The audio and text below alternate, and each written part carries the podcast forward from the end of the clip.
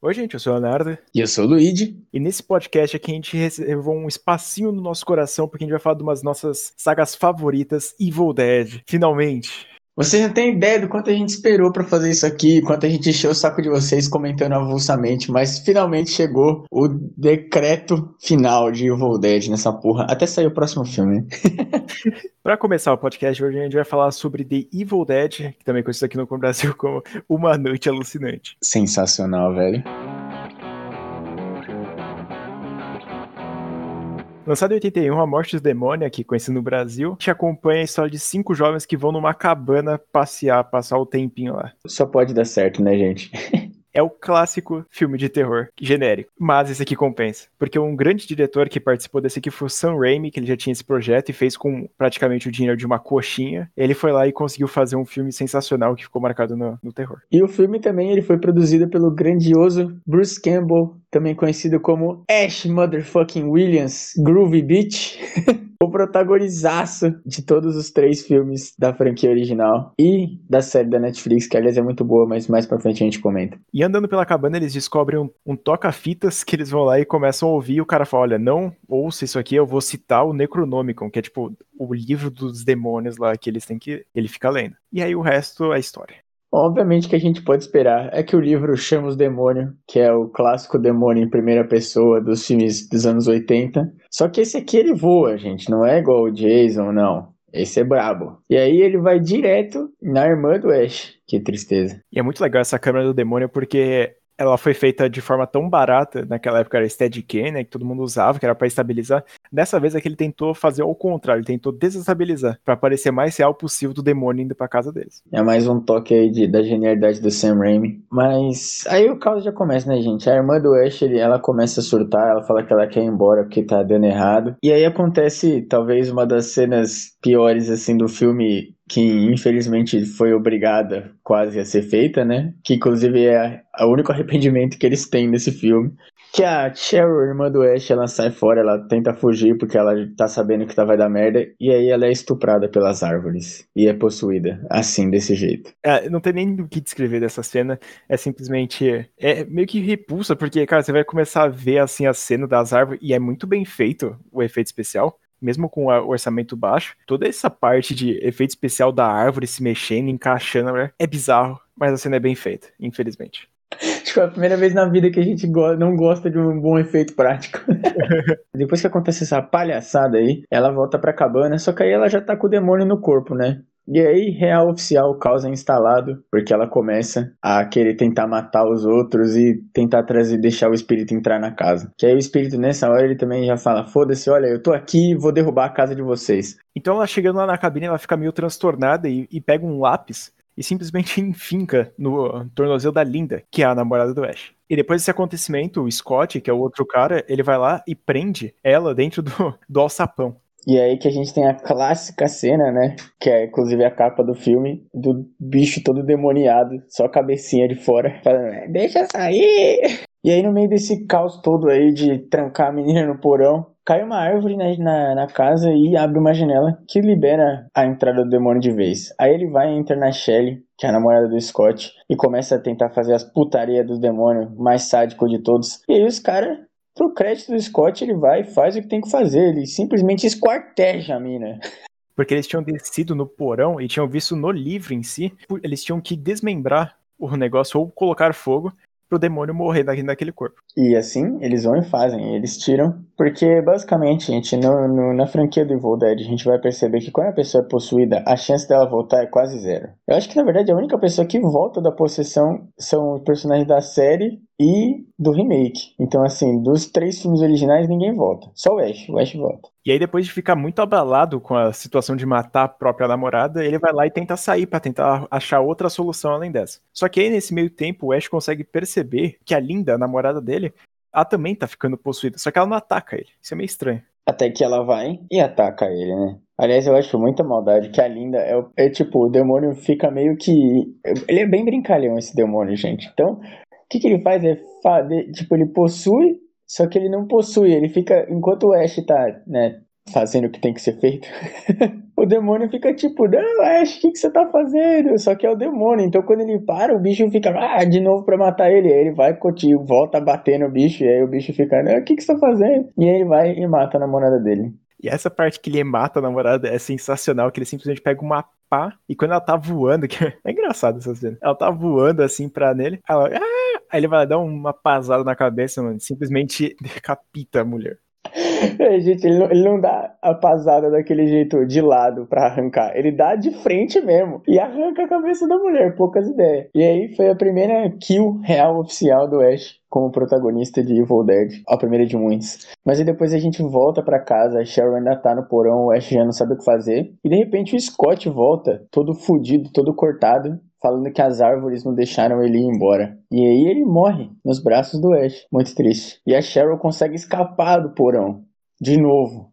Puta que pariu. Então ele pega a sua clássica shotgun e vai lá e atira nela. Só que ele tá sem bala, então ele desce lá no porão para pegar mais balas, né? E quando ele volta, com a 12 carregada, o boomstick dele, ele acha o um amigo agora, fudido lá, com o demônio no corpo. E aí nessa hora vira um caos, porque os bichos começam a voltar, a casa começa a virar um demônio, você não entende mais nada que tá acontecendo. Realmente é uma noite alucinante. A irmã do Ash tenta matar ele de vez, ela pega aqueles bagulho de cutucar a fogueira, sabe, para atacar mais fogo. Só que ela é burra e ela joga o livro perto do fogo. E aí o Ash, como cara inteligentíssimo que ele é, taca o livro no fogo. E assim, a vitória que eles começam a queimar. Só que eles queimam e derretem 2 km por segundo, parece. Porque, cara, é simplesmente bizarro que eles demoram muito. Aí fica mostrando a cena, tudo bem, com o efeito prático é legal você ficar assistindo, né? Mas é um efeito prático meio velho, assim.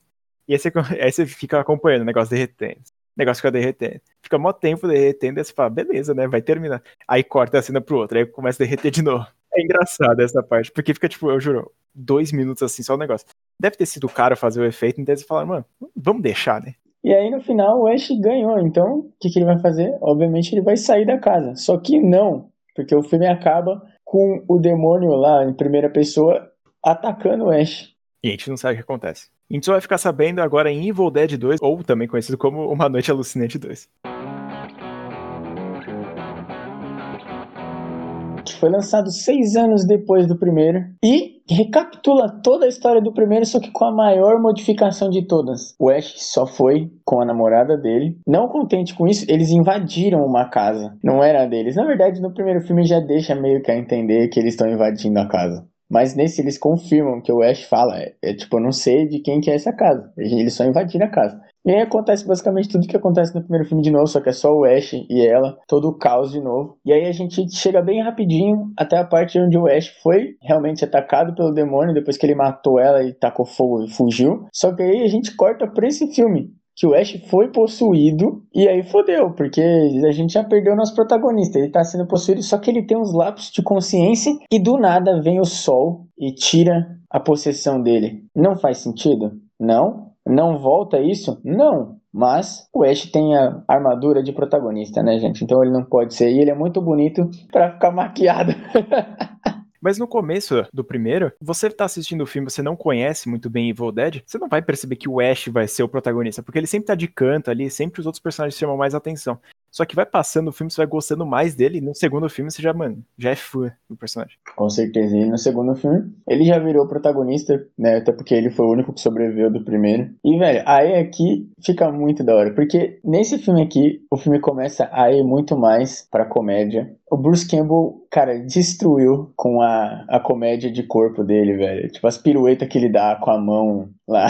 Porque a mão dele fica possuída, gente. Ele tem a motosserra na mão porque a mão direita dele continuou possuída depois. E aí a mão começa a querer matar ele, e aí ele vai e corta a mão dele e acopla a porra da motosserra. E é assim que ele virou o B10 que ele virou. Mas isso é mais pro final do filme. Porque antes tem uma bagunça, velho. É muito. Esse filme é muito engraçado, tio. E aí os outros dois velhinhos e a filha deles aparecem lá na cabana, vê que ele tá meio surtado da, da vida e conseguem prender ele, né? Porque ele tá meio possuído, meio não possuído. Aí prendem lá embaixo e tudo. Então eles vão lá, descem pra ver como é que tá a situação, pega lá o livro e lê. Só que acontece a mesma coisa que aconteceu da última vez. Só que dessa vez aparece o demônio e mata o pai da família. Só que não é qualquer demônio, não. Nossa, é, também é muito foda essa cena, porque, tipo, Eles subiram, né? Tá tudo bem. Eles saíram do porão, o Ash conseguiu convencer eles que ele é meio normal, né? Porque ele não é normal. E aí o demônio que é gigantesco, por sinal, que é inclusive interpretado pelo irmão do Sam Raimi, que também é produtor da série, o Ted Raimi, que falou numa entrevista que essa foi a pior coisa que ele já fez na vida dele, porque a maquiagem era pesada e suava, era horrível. Ele puxa o pai e aí fica todo mundo, tipo, fica brincando de cabo de guerra com o cara. Tem uma hora também que o Ash tenta matar a Anne, que é a que é a menina, só que ele vê lá no, no colar dela, que é o mesmo da Linda, que é a namorada dela. Então ele vai lá e volta ao normal. É um dos clichês, que é legal. Essa cena também é da hora, porque tem. Ele meio que derrete a cara dele de novo. Ana, os caras adoram fazer isso, né? Eu acho que nessa vez eles tiveram um pouco mais de orçamento e falaram, mano, vamos gastar mais. E aí eles fizeram. Transformaram o Ash em sete vezes no, no demônio, depois voltou, depois foi, depois voltou. Porque nesse filme aqui, como eu tinha dito, a comédia é muito mais prevalente, né? E aí, cara, acontece as frases de ação que a franquia ficou conhecida, como a do Boom Stick, ele fala. Ele fala, da, tem a parte da serra elétrica. Tem a, a clássica frase, groovy. E esse filme ficou muito marcado porque, de fato, essa franquia aqui, ela ficou conhecida mais pelo segundo filme do que, de fato, do primeiro. Até porque o primeiro filme, ele foi meio... Ele era meio bem underground, na verdade, né? O segundo, quando chegou o segundo filme, ele já tinha mais orçamento, essas coisas. Então, tipo, foi, teve uma premiere da hora no cinema, né? Então ele apareceu muito mais. E os caras, acho que eles apostaram muito bem na comédia, velho. Porque eu não sei se o primeiro filme ia, ia ser engolido muito bem pelo público. Bom, e depois que eles sobreviveram a felicidade toda, a mão do Ash começa de novo a querer atacar ele, só que ele vai e arranca a mão fora. Foda-se, poucas ideias. Fica com um braço só, tô nem aí. Só que aí, gente, acontece uma coisa muito triste, porque a mãozinha do Ash, filha da puta, pega a adaga tunada lá do, dos demônios e mata a menininha de graça, velho. Então, do nada, tudo começa a ser puxado para dentro da porta da cabana, puxa o carro dele, puxa ele também, e eles entram praticamente num portal e saem na era medieval, em 1300 depois de Cristo. E nesse filme aqui, Diferentemente do que a gente vai ver no futuro, quando o Ash chega, ele é meio que proclamado como o herói que veio do céu vestido de azul, com a motosserra e a 12 zona lá. E ele é meio que deixa a entender que ele vai ser o herói dessa era. Mas isso ia mudar no filme Medieval Dead ou Army of Darkness, Uma Noite Alucinante 3, lançado em 1992. E o terceiro filme, de novo, gente, ele recapitula o segundo e o primeiro com outra mudança, mais uma nova atriz interpretando a Linda. Dessa vez as coisas acabam menos insanas, e a gente chega no final do segundo filme, onde o Ash foi sugado pro caralho e chega em 1300 depois de Cristo. E lá no começo ele é meio considerado Deus, mas depois ele é meio estilizado. E mesmo com a 12, com a motosserra na mão, o pessoal vai lá e tenta, tipo, matar ele, junto com um dos príncipes lá que tava atacando o reino deles. Só que o Ash, gente, aqui, ele já tá muito calejado. Aqui o Ash já matou muitas vezes os demônios que são conhecidos como Deadite. Aqui, né, a gente já tem o nome confirmado deles. Obviamente ele não ia morrer, porque os caras jogam jogam ele lá num, num buraco com um bichinho e ele mata o bichinho. E aí, aí sim, quando ele volta, os caras já falam, não, como que, se, que porra é essa, né? Só que aí o Ash apela. Ele puxa a 12 e fala, irmão, eu sou dono dessa porra.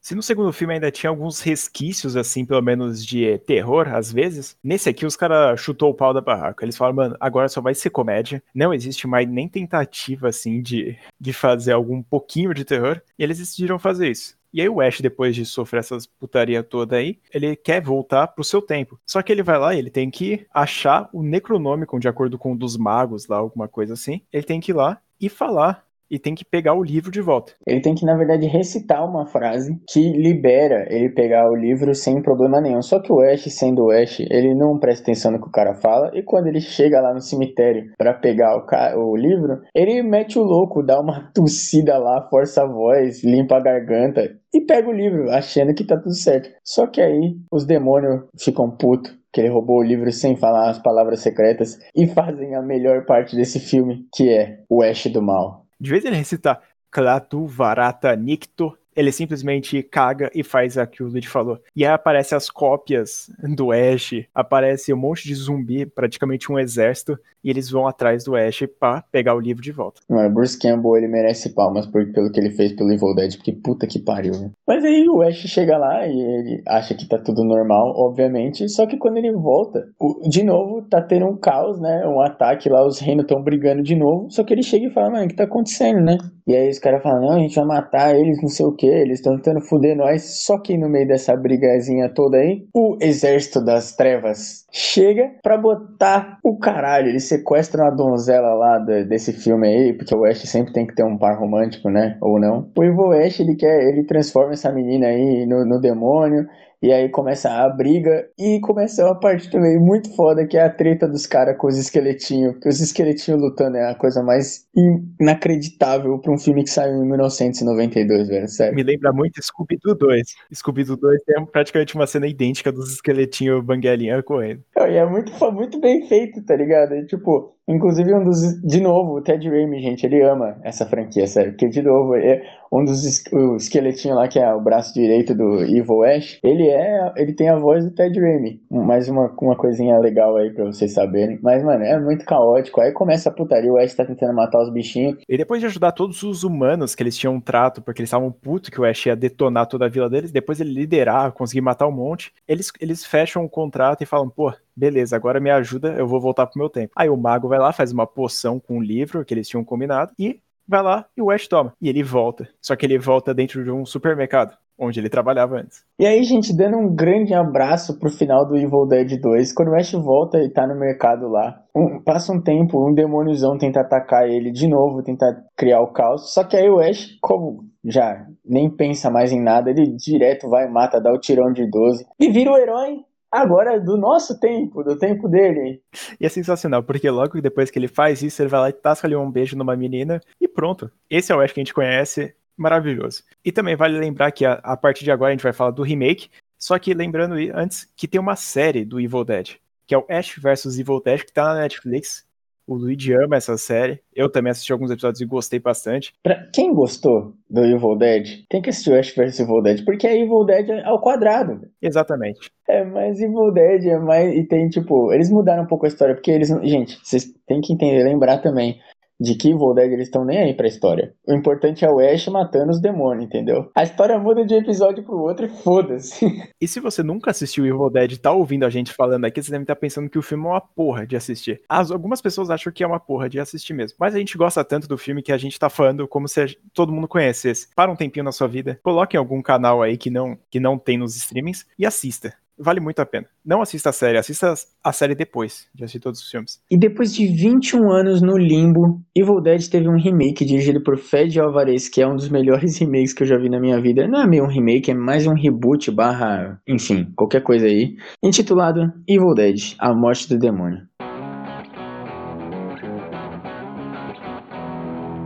Por se tratar um remake, eles vão tentar dar alguns motivos diferentes nesse filme aqui, e a gente não tem o Ash. Então é, você perde um pouquinho do personagem mais foda da franquia inteira, mas eles tentam apresentar algo novo. E o que nessa vez eles apresentam é uma viciada em drogas e os, o irmão e os amigos dela levam ela para uma, pra uma cabana no meio do nada para ela não conseguir usar isso aí e passar esse tempo da abstinência. E a gente já começa esse filme com uma referência, porque assim que eles chegam lá para encontrar a menina, ela tá sentada no clássico, no carro do Ash, que aparentemente foi abandonado aí, né? o Ash nunca faria isso, gente, ele ama aquele carro. Mas enfim, quando eles chegam lá, a menina já tá meio que estranha e o irmão dela dá um pingente para ela, uma corrente. Por que, que eu tô mencionando isso? É óbvio que é importante, a gente já vai saber. E é nesse filme aqui, diferentemente do primeiro, eles vão lá, eles chegam e descem no porão, porque eles começam a ouvir uns negócios. Aí eles pegam um livro, só que nem dá pra ver que é um livro, né? Porque tá com uma capa preta e um monte de arame farpado. Você fala, porra, isso aí é perigoso. Só que um dos personagens, que é o outro cara, ele vai lá, chega, abre o livro e começa a ler em voz alta. É, é, tem que ser muito burro.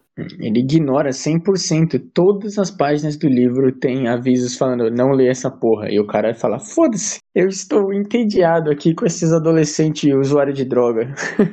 E acontece a mesma coisa, praticamente, que aconteceu no filme original, que a menina tá em, sofrendo de abstinência, essas coisas, ela vai lá e é possuída. Só que ela não é exatamente estuprada pela árvore como não foi no original. Roubando um pouquinho do Invocação do Mal, uma versão dark da menina aparece e dá aquela gorfadinha na boca dela. Delícia. E uma coisa que a gente tem que falar aqui, que a gente vai repetir mais durante o episódio, é que os efeitos especiais, os práticos e os digitais são sensacionais esse filme aqui, cara. Então a cena, a maquiagem da menina é, é bizarra, assim, que dá muito medo. A gente vai perceber.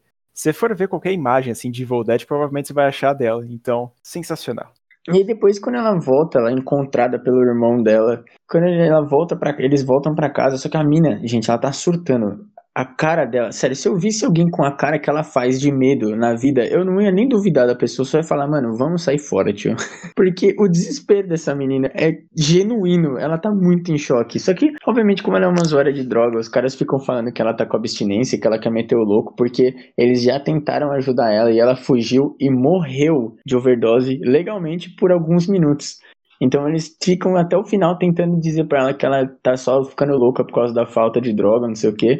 Só que não, a gente já sabe que ela tá um caos, até que o momento óbvio que quando a mina tá largada no quarto lá, ela tá olhando pro espelho e a aberração já tá olhando para ela de volta, e ela dá um gritão e gente, acabou. Aqui ela está realmente possuída e aí o caos se instala. E como no filme original, depois da Mia tentar atacar todo mundo lá, eles trancam ela no porão. E, cara, é muito bem feito. Porque agora que começa a mesma coisa do primeiro filme, que foi que ele mostra ela tentando, tipo, seduzir a pessoa para tentar liberar ela ali, fingir que não tá endemoniada, continua acontecendo isso. É muito foda. Sim, e eles estão nesse ponto já tentando descobrir alguma forma de salvar ela.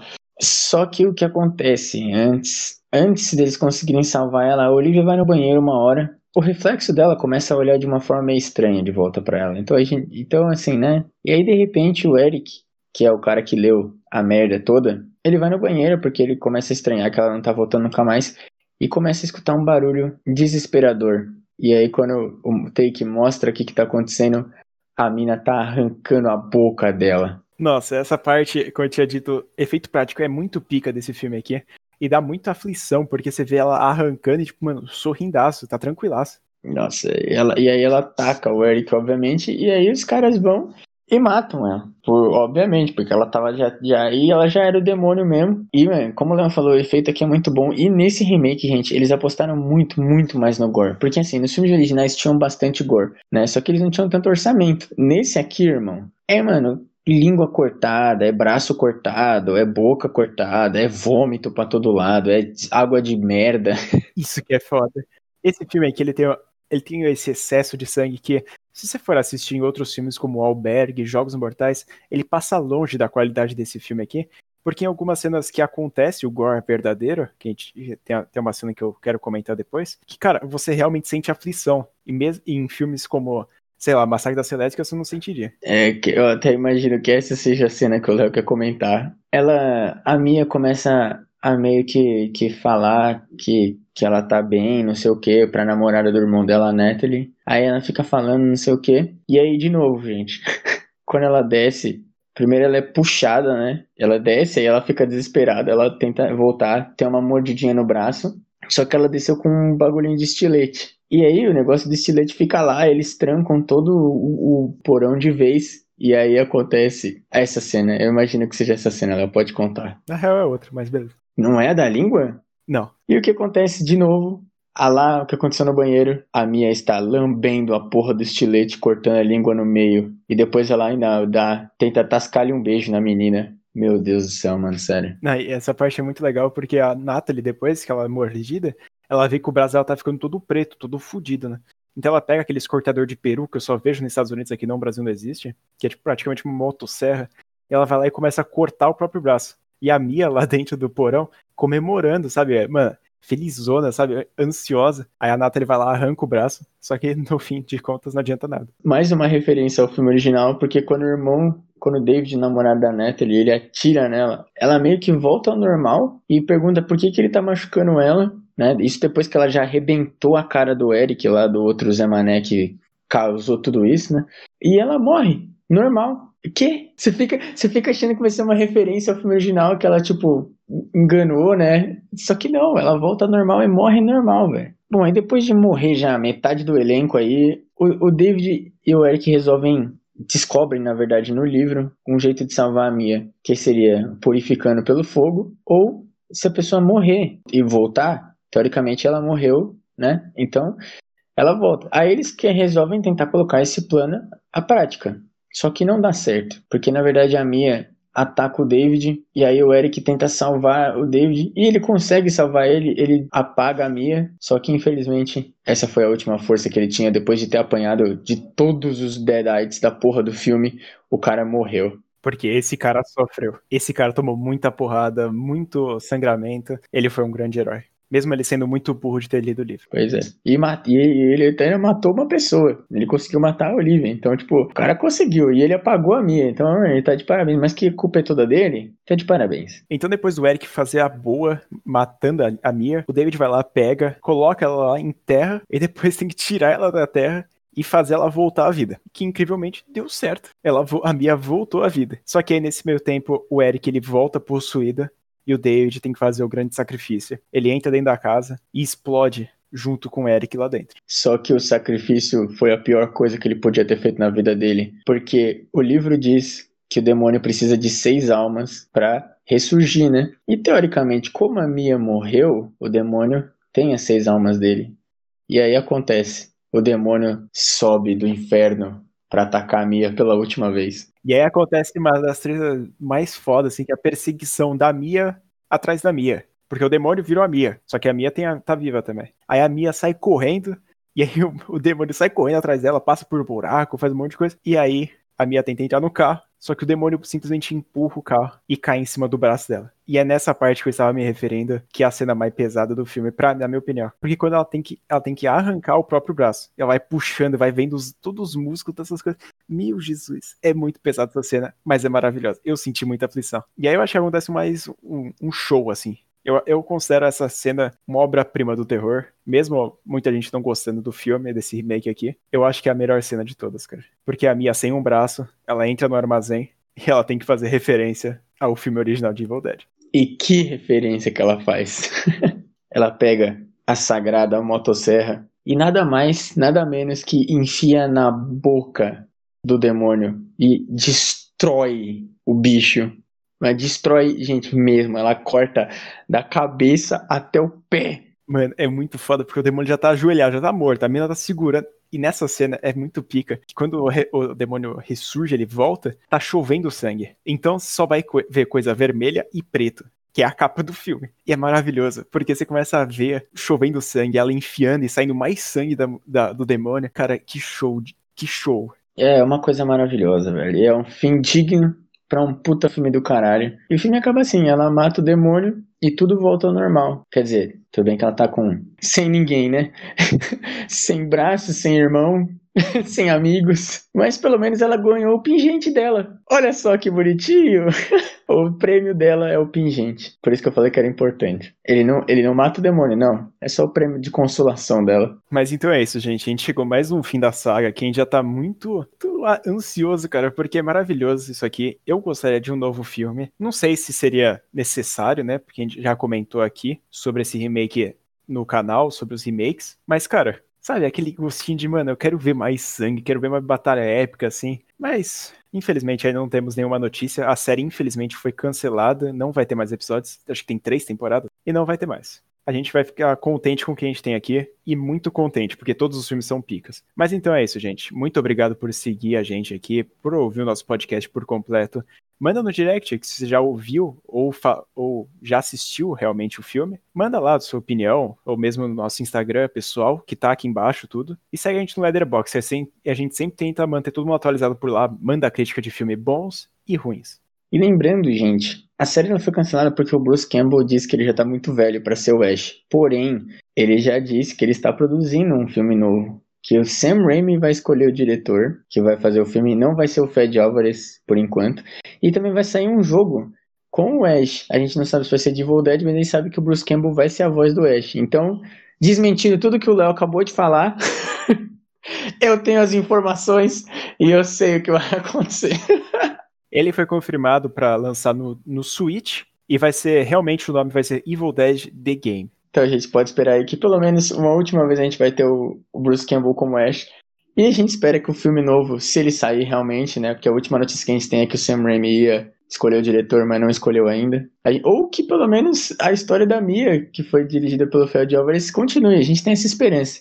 Mas é isso. Sigam a gente em todas as redes sociais e muito obrigado por terem ouvido. Mais um episódio do Podcast Sem Memória. Eu acho que o mais da hora, mais que a gente tava mais hypado para fazer. E é isso, gente. Muito obrigado. Eu fui o Luiz. Eu fui danado. E até o próximo.